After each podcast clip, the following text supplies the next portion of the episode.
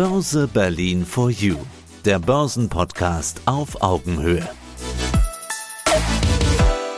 Ja, hallo, mein Name ist Petra Greif. Ich mache Unternehmenskommunikation bei der Börse Berlin und freue mich jetzt auf diesen Podcast zum Thema Geschäftsberichte. Ja, und wir treffen uns in Hamburg Genau. auf dem Börsentag. Ist das nicht ein wunderschöner Saal hier? Ja, ist immer wieder ja, atemberaubend schön, muss ich auch sagen, mit dem Oberlicht, mit diesen schönen Verzierungen, mit den Bögen und natürlich noch mit den alten Bänken, wo wirklich auch mal Handelsteilnehmer drauf saßen, als man sich hier noch treffen musste, um zu handeln. Ja, das ist wunderschön. Das muss man den Hörern vielleicht erklären. Da gibt es so Säulen und unter der Säule ist so eine, so eine Holzbank und da stand dann ein Händler drauf. Er hat irgendeine Siemens-Händler zu verwalten gehabt und hat die dann dort verkauft. Und da merkt man noch so richtig das Börsengefühl hier Genau. eigentlich. Ne? Das kann man, kann man sagen. Hier sind ja ganz viele Menschen und ganz viele Vorträge und jeder will eigentlich ja, sein Geld erfolgreich anlegen. Richtig. Was braucht man dazu? Firmen. Und eigentlich muss man auch mal fundamental so eine Firma durchackern. Doch ich habe das Gefühl, das machen die wenigsten, oder? Das ist richtig. Die meisten lassen sich auch ein bisschen abschrecken. Zum einen sind da natürlich eine ganze Reihe von Zahlen drin. Zum anderen ist der Geschäftsbericht immer sehr umfangreich und man denkt sich, oh Gott, soll ich jetzt hier wirklich 300, 400 Seiten lesen oder auch nur 200? Und da kann ich vielleicht im Vorfeld schon mal Entwarnung geben. Nein. Es gibt einen ganz großen Teil, der einfach nur Selbstdarstellung des Unternehmens ist und ein bisschen Werbung und schöne viele bunte Bilder. Das kann man als Anleger oder als zukünftiger Anleger dann gerne auch mal wegfallen lassen. Ja. Nur welche sind die richtigen Seiten? Das können wir uns vielleicht rausarbeiten. Also so wären aus 200 Seiten vielleicht 100. Also warum sollte man eine Bilanz eigentlich überhaupt lesen? Reicht es nicht einfach, wenn ich, es gibt ja so Analysehäuser, die über Firmen schreiben. Reicht sowas aus? Ja, klar. Also die erfahren natürlich auch durchaus viel von den Unternehmen. Die sprechen auch mit den Investor Relations Abteilungen, mit den Vorständen und bilden sich da ihr eigenes Bild eigentlich auch über das Unternehmen. Kann ich natürlich heranziehen, nur wenn ich dann genauer hinschaue, dann sehe ich auch, es gibt unterschiedliche Empfehlungen. Manche sagen, äh, eine bestimmte Aktie eines Unternehmens ist auf Halten, die anderen empfehlen sie zum Kauf. Und dann gibt es vielleicht den einen oder anderen Dritten, der dann sagt, äh, besser verkaufen. Es ist ja immer eine Interpretation. Und es gibt Banken, die empfehlen, eine Aktie kauft die bei so und so viel, verkaufen, halten. Und da weiß man nicht wirklich, ist das eine echte Empfehlung oder ist es eher von der Vertriebsabteilung dieser Bank dann diese Meldung. Schauen wir die Bilanz an. Wir haben jetzt viele Seiten. Wo fängt man das Lesen an? Wo fängst du an? Wie, wie startest du mit so einer Bilanz? Ja, ich würde mir zuerst mal anschauen, was steht auf der Passivseite, was steht auf der Aktivseite. Ganz kurz, was sagt mir das? Also die Aktiver, die zeigen mir, wie sich das Vermögen zusammensetzt eines Unternehmens und die Passiver, ganz kurz, knackig gesagt, zeigt mir, wer hat das Sagen. Also wie viel Eigenkapital hat das Unternehmen und wie viel Fremdkapital hat das Unternehmen. Und wenn das Unternehmen zum Beispiel viel Fremdkapital hat, also sehr viel Geld über Anleihen zum Beispiel für die Finanzierung reingeholt hat, dann sehe ich persönlich, das kann jeder anders sehen, sehe ich das so ein bisschen problematisch. Also mir ist schon auch wichtig, dass ein Unternehmen zum Beispiel auch viel Eigenkapital hat. Man muss ja den Neueinsteigern der Person vielleicht noch einen Tipp geben. Du als Aktionär gibst ja mit deinem Geld der Firma, indem du diese Aktie kaufst, angenommen du kaufst eine Aktie für 100 Euro, gibst du der Firma sozusagen 100 Euro Eigenkapital. Und weil du quasi Eigentümer dadurch dieser Firma bist, kriegst du auch vielleicht, wenn du Glück hast, dann eine Belohnung in Form von einer Dividende. Also darum Genau. gibt es die Unterscheidung zwischen Eigenkapital und Fremdkapital ist immer das, was sich die Firma irgendwoher borgt, von irgendeiner Bank oder Ja. einer anderen Quelle. Oder eben über Anleihen. ja. Was gibt es denn neben aktiver und passiver noch? Ich finde da zum Beispiel auch, was es für Rückstellungen gibt. Also was kommt da noch an Gerichtskosten, sowas in der Art auf das Unternehmen noch, mal, noch zu, Ja. Für das es Rückstellungen bilden muss. Und ähm, dann kann ich natürlich auch einschätzen, bin ich der Meinung, das sind ausreichend Rückstellungen oder sehe ich da Ja. eine Gefahr? Daneben gibt es ja noch andere Werte, die man nicht sofort erkennt, zum Beispiel Patente. Was ist ein Patentwert? Oder Genau. hat die Firma irgendwelche Lizenzen äh, bekommen? Genau, ich sehe ja auch, was hat es überhaupt auch als an nicht monetären Kapital, so Ja. wie du schon sagst, also Produktionsmittel oder bei Dienstleistern eben dann Patente und äh, Wissen. Je nach Branchen, welche Elemente einer Bilanz sollte man eigentlich herauslesen? Ja, das ist natürlich immer die Frage, was braucht das Unternehmen, um laufen zu können? Also Wenn es ein produzierendes Unternehmen ist, dann braucht es natürlich Maschinen beispielsweise. Es braucht Fuhrpark vielleicht, wenn es ein Logistikunternehmen ist. Da würde ich mir dann anschauen, ähm, wie alt sind denn die Maschinen, wann wurde da eine Neuanschaffung beispielsweise getätigt oder steht da eine Neuanschaffung an, das kann man ja dann auch sehen. Bei einem Dienstleistungsunternehmen ist es vielleicht eher das, in Anführungszeichen, ich mag das Wort nicht so sehr, Humankapital. Ja gut, ähm, Ingenieure.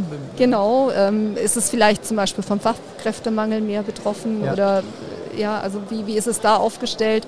Ja, oder hat sie gute Biotechnologie, Forscher? Ja, genau. Mhm, Solche verstehe. Dinge. Wie, wie, hoch sind auch die Forschungsausgaben äh, oder die Ausgaben für Innovation beispielsweise? Das ist ja auch für viele Unternehmen sehr wichtig. Mhm. Jetzt gibt es zwei unterschiedliche Begriffe, die man immer wieder trifft. Einmal das eine ist Bilanz nach HGB. Dann hört man immer IFRS. Was ist denn so ganz grob der Unterschied? Na, das eine ist nach dem deutschen Handelsgesetz HGB. Das hat andere Vorschriften, wie man eine Bilanz zu erstellen hat. Und das andere IFRS ist nach dem internationalen Standard. Und ich muss mich jetzt, denke ich, als Anleger nicht genau damit beschäftigen, wo sind die Unterschiede. Also kann man gerne machen. Ich denke, für mich als Anleger ist vor allem wichtig zu wissen, nach welcher Vorschrift, nach welchen Regeln ist die Bilanz erstellt weil so eine Bilanz ähm, ist zum einen stichtagbezogen, das muss man vielleicht auch mal sagen, das macht ja keinen kompletten, also anders als eine Kapitalflussrechnung, die ja für ein ganzes Jahr gültig ist. Mhm. Ist so eine Bilanz eine stichtagsbezogene Darstellung, wie es dem Unternehmen geht? Das muss man einschränkend sagen. Und eine Bilanz, so wie alle anderen Dinge, die im Geschäftsbericht stehen, haben ja erst eine Aussagekraft, wenn ich die im Vergleich sehe. Und zwar im Vergleich, wie es da war von dem Unternehmen vor zwei, drei Jahren beispielsweise, aber auch wie es aussieht bei Unternehmen in anderen Branchen. Ja, dann hat man einen Branchenvergleich, das stimmt. Genau, man kann auch besser sehen, wie, wie ist es denn mit dem Eigenkapital? Warum hat das Unternehmen X mehr Eigenkapital? Ist es besser, ist es schlechter? Ja. Und, und kann sich da so ein bisschen Gedanken machen, wie das Unternehmen innerhalb der Branche auch aufgestellt ist, auch mit dem Umsatz, den es zum Beispiel gemacht hat. Unser Thema ist ja Bilanz richtig lesen für Einsteiger. Geschäftsbericht. Okay, was ist der Unterschied zwischen Bilanz und Geschäftsbericht? Machen wir doch mal. Ja? Naja, es ist ja so, dass äh, die Bilanz ist ja Teil des Jahresabschlusses. Ja. Und zu dem gesamten Geschäftsbericht kommt ja noch dazu der CSR-Bericht zum Beispiel, der Corporate Governance-Bericht. Ja. Auch das sind wichtige Bestandteile dieses Geschäftsberichts. Wir sprechen ja einmal vom Jahresabschluss. Ja, ja, genau. Da sind im Prinzip die Zahlen drin, Bilanz, Gewinn- und Verlustrechnung und dann die Erläuterung zu diesen Zahlen im Anhang die man ja auch lesen sollte. Also da sollte man ja auch genau hinschauen und sagen, okay, wie kommt es denn zustande? Zum Beispiel aus welchen Produkten setzt sich denn der Umsatz zusammen? Gibt es da nur ein Produkt, was der Renner ist und sonst gibt es nichts? Ja. Dann würde ich für mich, ich kann ja immer nur für mich sprechen, ne, dann würde ich für mich sagen, okay, da sehe ich ein, ein Risiko tatsächlich, wenn es nur ein Produkt ist, was läuft. Was passiert denn, wenn jeder das Produkt hat oder diese Dienstleistung oder wenn die nicht mehr gefragt ist? Ja, oder genau umgekehrt wenn niemand anders da Konkurrenz hat. Also man gibt ja im Value Investing diesen Begriff des Burggrabens. Ja. Wenn ich also als Firma mächtig bin und sage, ich bestimme den Preis und ich bestimme, ja, wie das Produkt auszusehen hat. Ja, genau. Anders wie bei Fluggesellschaften, wo, wo es Hunderte gibt und jeder quasi Genau, wenn es ein Alleinstellungsmerkmal hat, dann, dann sehe ich das ja auch und das ja. ist natürlich dann wieder was Positives. Der Lagebericht also ist auch ein wichtiger Bestandteil dieses Jahresabschlusses und der zeigt mir halt, wo vielleicht die Risiken sind des Unternehmens und ähm, wo das Unternehmen hin will, so ein bisschen auch. Da, da, da würde ich gerade mal nachhaken. Lagebericht, der mhm. steht ja recht weit vorne. Was liest du eigentlich da zuerst? Na, als allererstes, wenn ich einen Geschäftsbericht aufschlage, lese ich tatsächlich den Brief des Vorstands. Den gibt es zusätzlich zu dieser PDF-Datei? Genau. Und, naja, der ist, der ist Teil des Geschäftsberichts. Ja, und warum magst du das? weil der Brief des Vorstands ist im Prinzip die, die eingedampfte Version des Lageberichts. Also da sollte er eigentlich ansprechen, was ist, was ist gut gelaufen, was ist schlecht gelaufen und wie schaffen wir es in Zukunft weiterhin konkurrenzfähig zu sein, weiterhin gut am Markt vertreten zu sein. Mhm. Und dann gucke ich mir den Lagebericht an und mache mir die Mühe, den auch durchzulesen. Und da sehe ich vielleicht, da müssen Risiken ja angesprochen werden in dem Lagebericht. Und dann gucke ich mir mal an, naja, äh, was sind denn die Risiken? Und wenn ich sehe, okay, der, in dem Brief des Vorstands, da wurden nur die positiven Aspekte hervorgehoben und die Risiken muss ich mir dann aus dem Lagerbericht erst raussuchen, da habe ich, mhm. auch wieder ich persönlich, ein Problem mit, weil ich mir denke, eigentlich sollte der Vorstand mir als Anleger schon komprimiert auch durchaus die Risiken aufzeigen, ja, weil dieser Geschäftsbericht soll ja mir als Eigentümer dieser, als Miteigentümer dieser Firma zeigen, wo das Unternehmen wirklich steht. Und da wäre es doch schön, wenn der Vorstand mir in seinem Brief zeigt, dass er sich der Risiken bewusst ist und dass er die angehen will. Und wenn die aber erst hinten im Lagebericht auftauchen, ähm, so ein bisschen versteckt, weil ich kenne viele Anleger, die wirklich auch den Brief des Vorstands lesen, aber dann beim Lagebericht sagen, ach nö, ist mir jetzt echt zu viel. Also dann finde ich es schwierig. Kann man sagen, der Lagebericht ist so eine Art Werbung? Da kann er reinschreiben, was er will? Nee, nee, nee, umgekehrt. Der Brief ist so eine Art Werbung, da kann er reinschreiben, was er will. Und der Lagebericht ist gesetzlich vorgeschrieben. Ja. Da muss er auch die Risiken reinschreiben. Da muss er die Risiken reinschreiben, genau. Jeder Geschäftsbericht ist ja auch testiert. Es ist vorgeschrieben, was da drin enthalten sein muss. Und der Lagebericht muss die tatsächliche Lage des Unternehmens auch wirklich wiedergeben. Ja. Und das muss natürlich der Brief des Vorstands nicht. Der ist. heißt, wenn er was Falsches im Lagebericht reinschreibt, dann könnte man ihn sogar verklagen. Ja. Ja.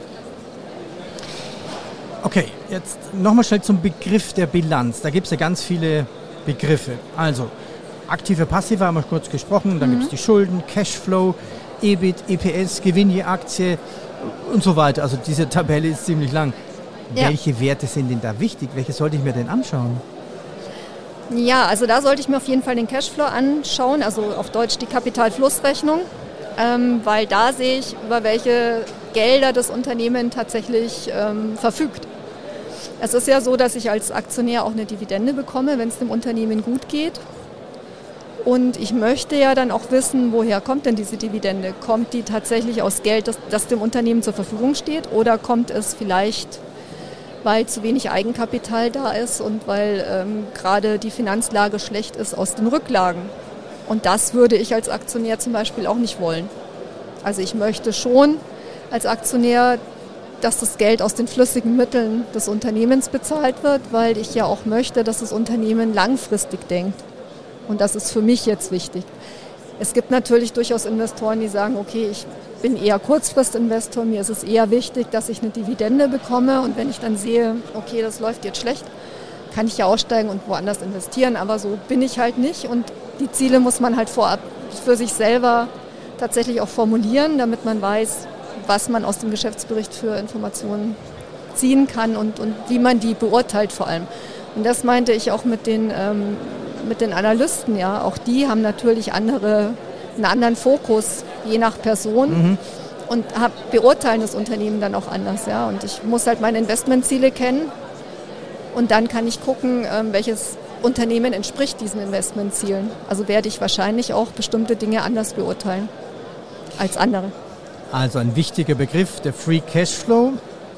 Ähm, es gibt ein schönes Beispiel, darf ich ja? das mal kurz, ja, ja. Damit, damit man weiß, warum das so wichtig ist. Nehmen wir mal an, ich habe eine Kneipe und die läuft richtig gut, kommen ständig Leute rein.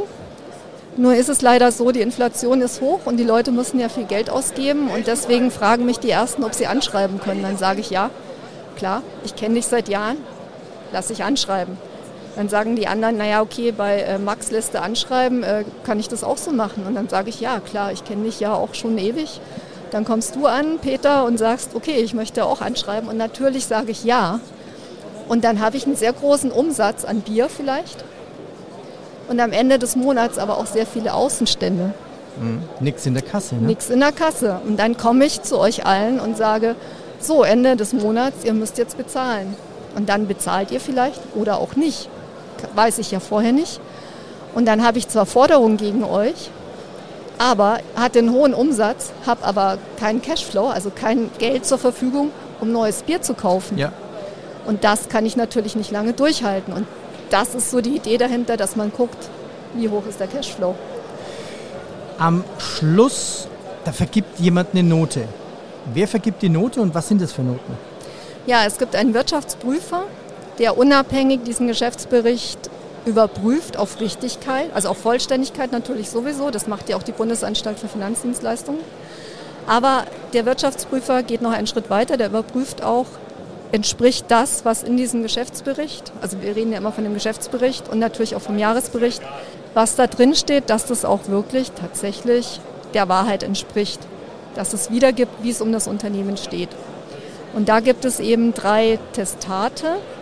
Das ist uneingeschränkt. Uneingeschränkt bedeutet, das ist alles ganz wunderbar. Wenn ich das lese als Anleger, dann brauche ich mir keine Sorgen machen. Dann kann ich mir mit diesem Lagerbericht, mit diesem Geschäftsbericht tatsächlich auch ein Bild machen, wie es um das Unternehmen steht. Eingeschränkt würde ich persönlich jetzt für mich wäre das Finger weglassen. Dazu muss man wissen, dass natürlich der Wirtschaftsprüfer, wenn dem auffällt, irgendwas stimmt da nicht, nochmal nachfragt. Also das Unternehmen hat während der gesamten Prüfungszeit immer die Möglichkeit nachzubessern. Und wenn nach diesen ganzen Möglichkeiten der Nachbesserung immer noch eingeschränkt dasteht, ist es für mich eigentlich ein Warnhinweis, dass da irgendwas nicht so richtig funktioniert. Und ein Versagungsvermerk, das ist sozusagen die dritte Note, die vergeben wird, ja, also da muss, glaube ich, jeder selber wissen, dass er da besser die Finger davon lässt. Ja, ja, ja, da fällt mir so die Wirecard-Geschichte wieder ein, aber das Ja, ist ein eigener Podcast. Aber die hatten wir ja noch nicht mal. Ja, das stimmt. Die hatten ja noch nicht mal einen testierten Lagebericht. Da gibt es im Anhang am Schluss dann, ich glaube, das wird von den wenigsten gelesen, wirklich alles, was mit Corporate Governance zu tun hat, ESG, Nachhaltigkeit, Grün. Sollte man das eigentlich auch lesen oder ist das einfach nur Pflichtprogramm? Haken dran. Ja, man, man guckt sich halt bei dem Jahresabschluss, das sind sozusagen die Hard Facts, die harten Fakten.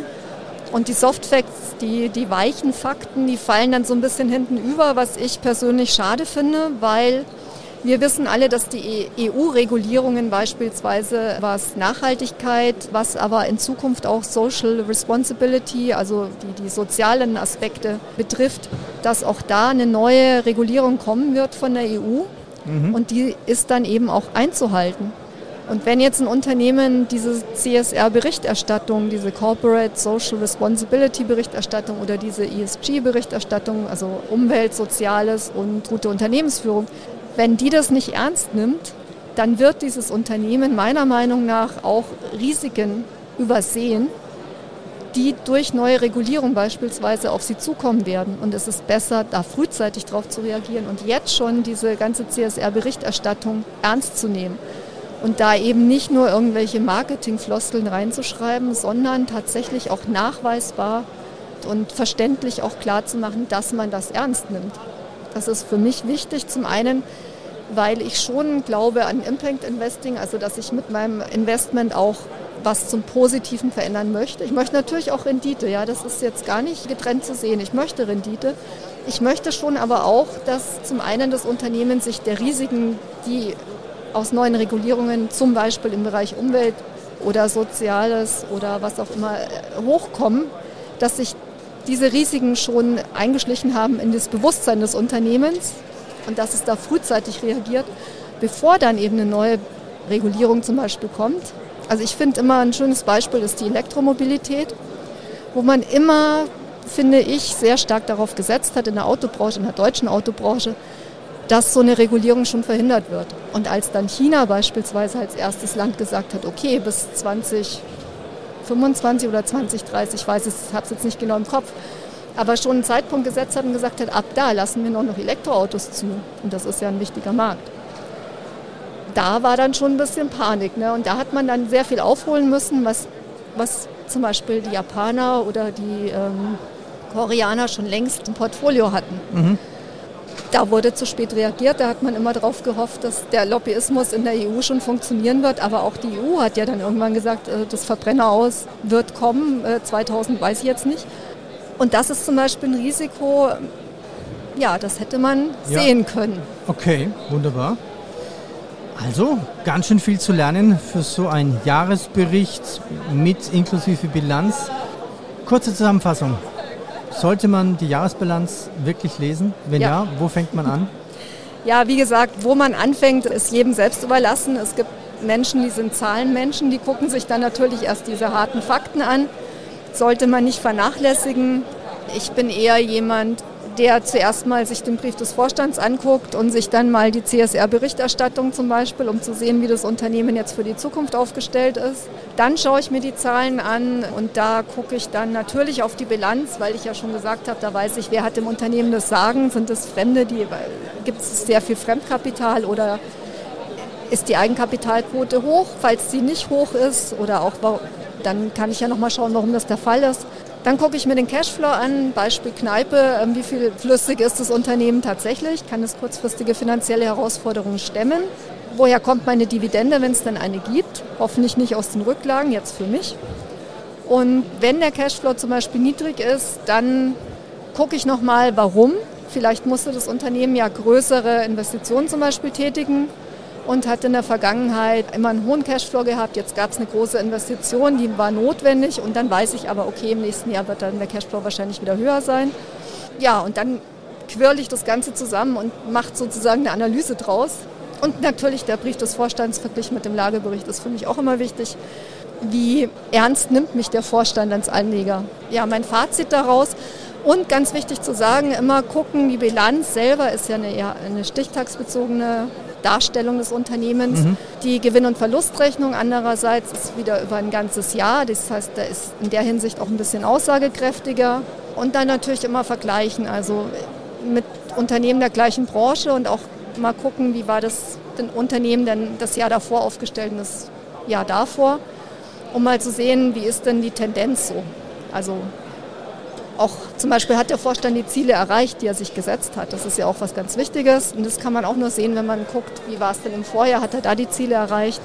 Und dann habe ich schon mal ein Gefühl, ob er die Lage des Unternehmens und sowas im Griff hat. Vielen Dank. Das war der Börse Berlin for You Podcast. Heute mit Petra und Peter. Genau, vielen Dank. Und ähm, ja, ich freue mich auf unseren nächsten Podcast. Und wieder ein bisschen finanzkompetenter mit Börse Berlin for You.